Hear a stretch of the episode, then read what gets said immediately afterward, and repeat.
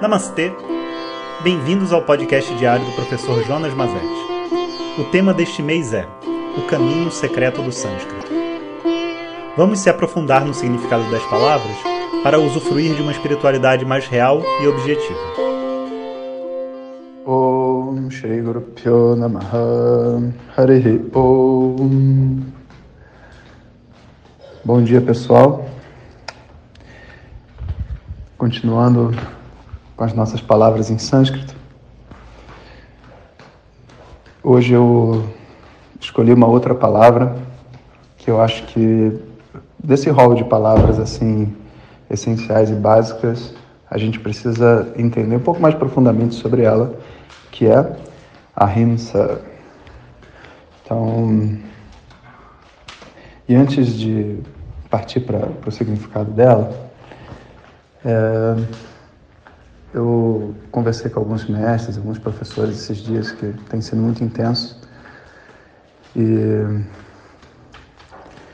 queria dizer a vocês que independente do que está acontecendo conosco, sabe, aqui no Brasil e tudo mais, é, todos eles com unanimidade têm uma percepção de que existe um, uma energia muito forte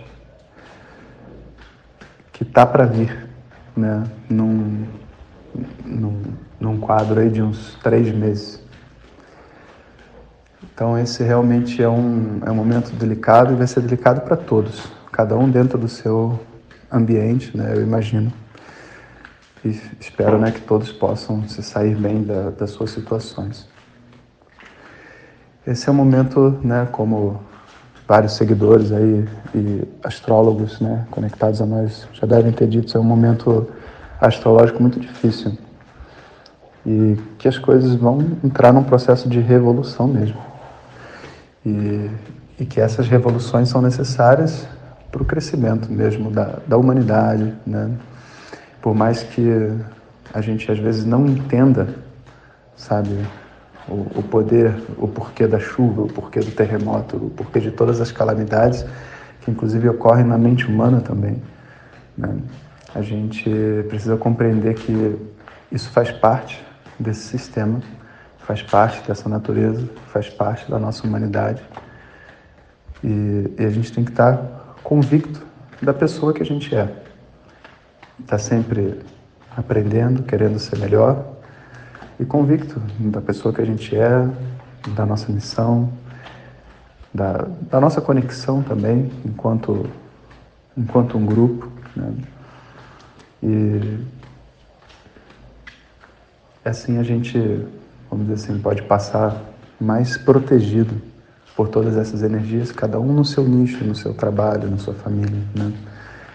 E eu senti de passar essa mensagem para vocês porque eu sinto que gerar essa atitude interna é muito importante. Só realmente tendo essa compreensão a gente pode, de alguma maneira mais profunda, né, se sentir seguro dentro de um terremoto, dentro de uma, sabe, de uma, de momentos difíceis. Bom, ahimsa. Ahimsa é o oposto de himsa, né? Esse a no início das, das palavras em sânscrito provoca um significado invertido. Entretanto, antes de continuar, esse A, quando é longo, ele provoca um reforço. Então, o sânscrito tem isso, sabe? Às vezes você tem uma coisa curta, às vezes você tem uma coisa longa. Então, né, eu já fiz muita brincadeira com essas palavras todas, né? Por exemplo, Ramayana. É uma palavra. Ramayana é diferente de Ramayana. É outra coisa. Em sânscrito é outra palavra. Porque o tamanho das, das sílabas impacta o significado que elas têm. No português não tem tanto isso, né? Você fala cachorro, é a mesma coisa que cachorro, mas em sânscrito não é, sabe? Então, outro, outra palavra assim que as pessoas erram muito é Mahabharata né? Porque a gente até brinca, porque Mahabharata é uma grande barata. Maha é grande, barata é uma barata. Mas o nome é Mahabharata. Inclusive, Bharata é o nome da Índia em sânscrito. Bharata Desha, o país de Bharata. Enfim. Então, ah, e Ananda. Ananda é muito importante. Ananda é a felicidade. Agora, se você falar Ananda, Ananda é o oposto de Nanda, ou seja, é a tristeza. Então, Ananda é a felicidade, Ananda é tristeza. É claro que a gente não precisa ser psicopata, né? E ficar ah, Ananda, né? Porque não, não, não é essa esse, esse caminho, né? mas a gente precisa entender a outra língua, como ela funciona, por isso a gente está aqui. Então, a rimsa é o oposto de rimsa. E rimsa, no significado estrito literal da palavra, significa violência. Né? E é tido como um valor yogi, né? a rimsa. A rimsa, a curto. Entretanto, o conceito que a gente tem de ahimsa muitas vezes é a condenação direta e pura da violência. Por quê? Porque a gente sabe que violência causa dor. E tudo que causa dor não é bom para mim nem bom para ninguém. Então, eu não quero que a violência exista, sabe? Agora a gente tem um problema. Por quê? Porque se por um lado eu não quero que a violência exista, por outro lado, a violência ela, ela tem um propósito, um papel dentro de um mundo com ignorância. Porque quando o mundo possui ignorância, as pessoas são levadas, mesmo sendo boas pessoas, a ultrapassar os limites um dos outros. São levadas a se machucar, são levadas a, sabe, a causar, vamos dizer assim, é, danos sobre, de todos os tipos, né? psicológicos, físicos, financeiros, materiais, né?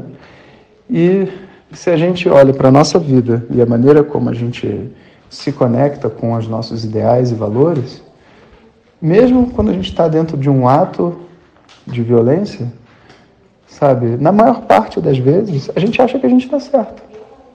A gente tem uma, uma, uma, uma visão, por causa do nosso próprio ego, que é a ignorância, de que o que a gente está fazendo é legítimo.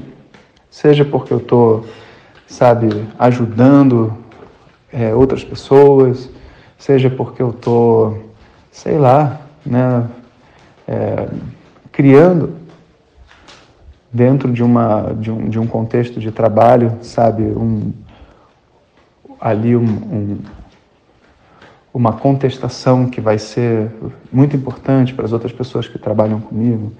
Então eu levanto a mão na reunião, sabe? E, e ponho o dedo na cara do diretor e falo, sabe, por que, que você fez isso? Eu não concordo, eu acho que isso está errado. E, e talvez, entende? A pessoa dentro dessa reunião, ela vai olhar para aquilo né, de, de um ponto de vista de fora depois e dizer assim, poxa, realmente eu deveria ter falado, sei lá, em particular, eu deveria ter feito alguma coisa assim. Ou, ou não, ou eu fui, sei lá, muito, muito leve, eu devia ter feito de uma outra forma, sabe? Mas na hora que a gente está fazendo, a gente não tem essa visão. A gente realmente faz com a nossa convicção. Então, quando existe ignorância, existe um problema, que é a violência vai existir dentro de nós, não do outro, dentro de nós, de uma maneira justificável.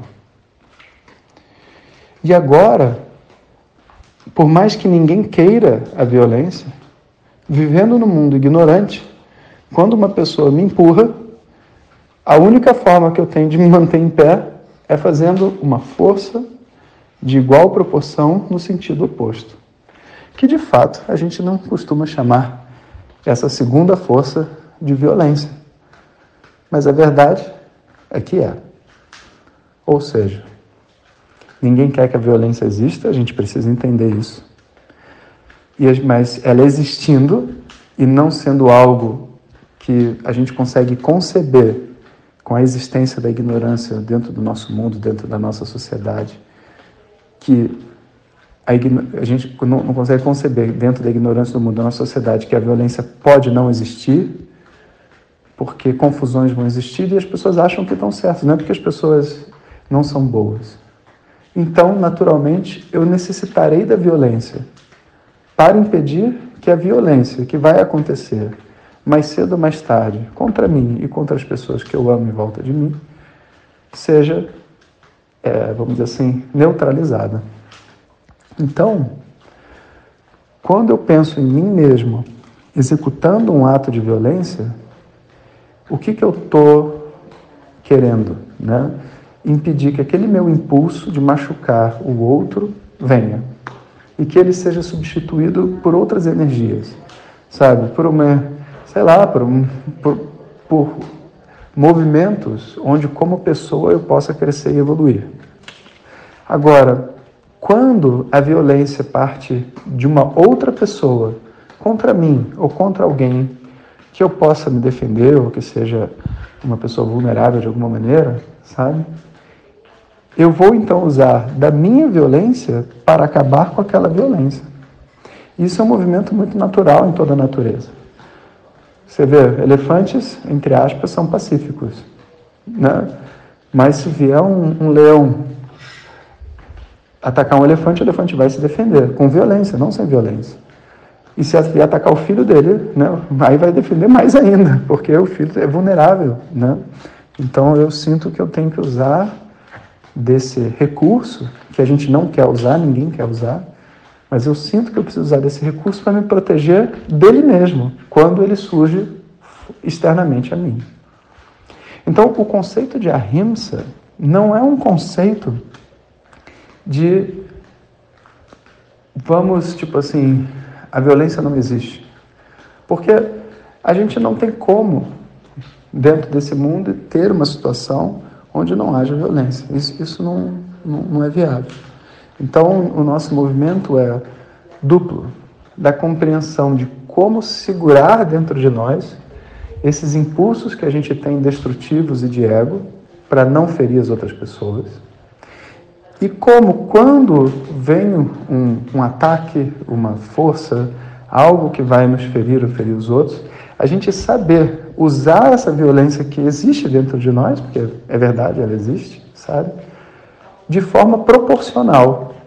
Porque se eu também, né, uma pessoa me empurra e eu dou um tiro nela, poxa, essa violência não, não a primeira violência não justifica a segunda, você está entendendo?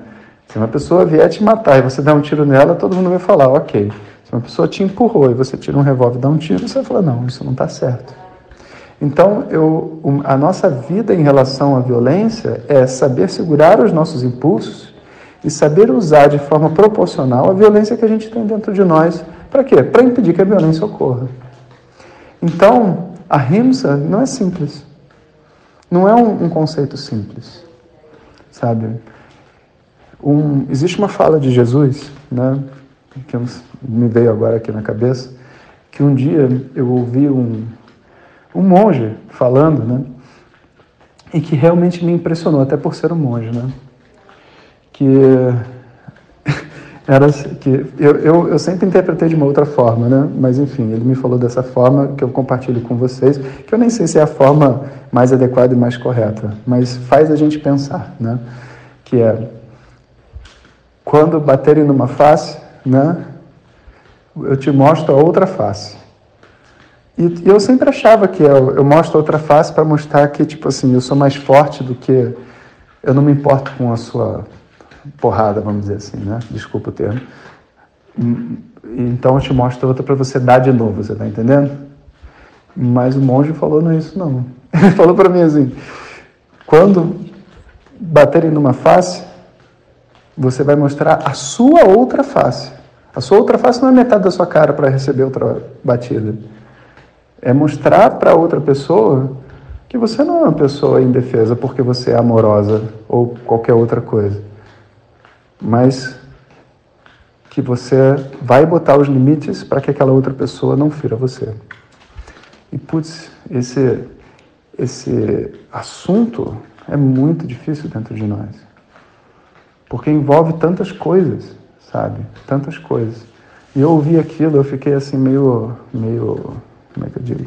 Até meio chocado, sabe? Porque eu, eu sempre vi essas, essa interpretação desse trecho como sendo assim de, sabe, oferece o seu corpo a qualquer custo e deixa vir, né? Mas depois eu fiquei refletindo sobre aquilo, né? E para falar a verdade, não que eu concorde naquela visão, mas eu fiquei refletindo sobre aquilo e falei: alguma verdade existe.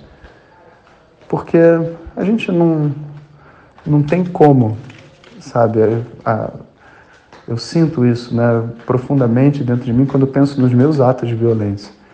Que assim, quando a gente está com o ego, quando a gente está agindo e a gente está destruindo, sabe?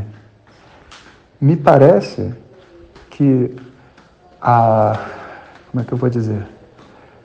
A, a aparente, sei lá, desleixo da Não é desleixo a palavra. Aparente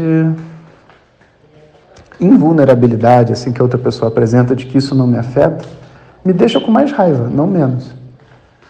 É como se, tipo assim, nessa dança que é a dança da ignorância do samsara, a harmonia de uma força é uma outra força de mesma intensidade.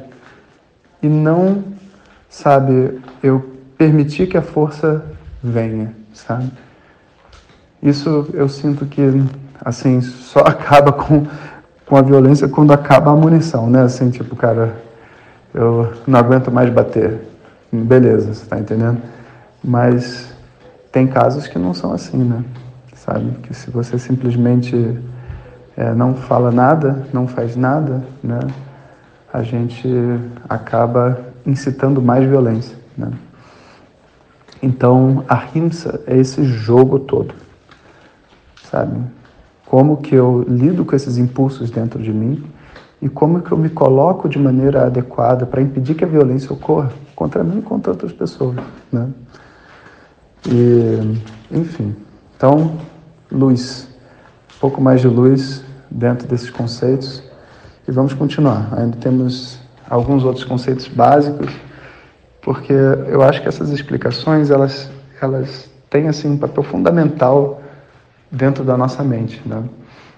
E a gente pode descobrir, sabe, através disso, até certos desconfortos internos, né, que fazem parte desse processo e a gente pode rever nossos comportamentos, nossas atitudes, né? E a gente pode aprender também. E eu acho importante, né? É, especialmente em momentos como esse, né, que a gente vai passar daqui a, daqui a pouco, não agora, de que a gente compartilhe esse nosso sentimento e visão, principalmente com as pessoas que a gente gosta, que a gente confia, porque essa sensação de conexão ela é fundamental para o crescimento, para reafirmação às vezes de uma força que a gente às vezes não não vê que tem dentro da gente. Né? Então essa descoberta dessa força, ela pode ser muito favorecida por esse contato, né? uns com os outros. E que vem muita coisa boa junto, né? Carinho, amor, compreensão. Então, seguimos na luz. Bom dia para vocês. Hariom. Obrigado por nos escutar. Saiba que através do nosso canal do Telegram, além dos podcasts e materiais extras, periodicamente recebemos perguntas diretas para o professor. Om Tat Sat.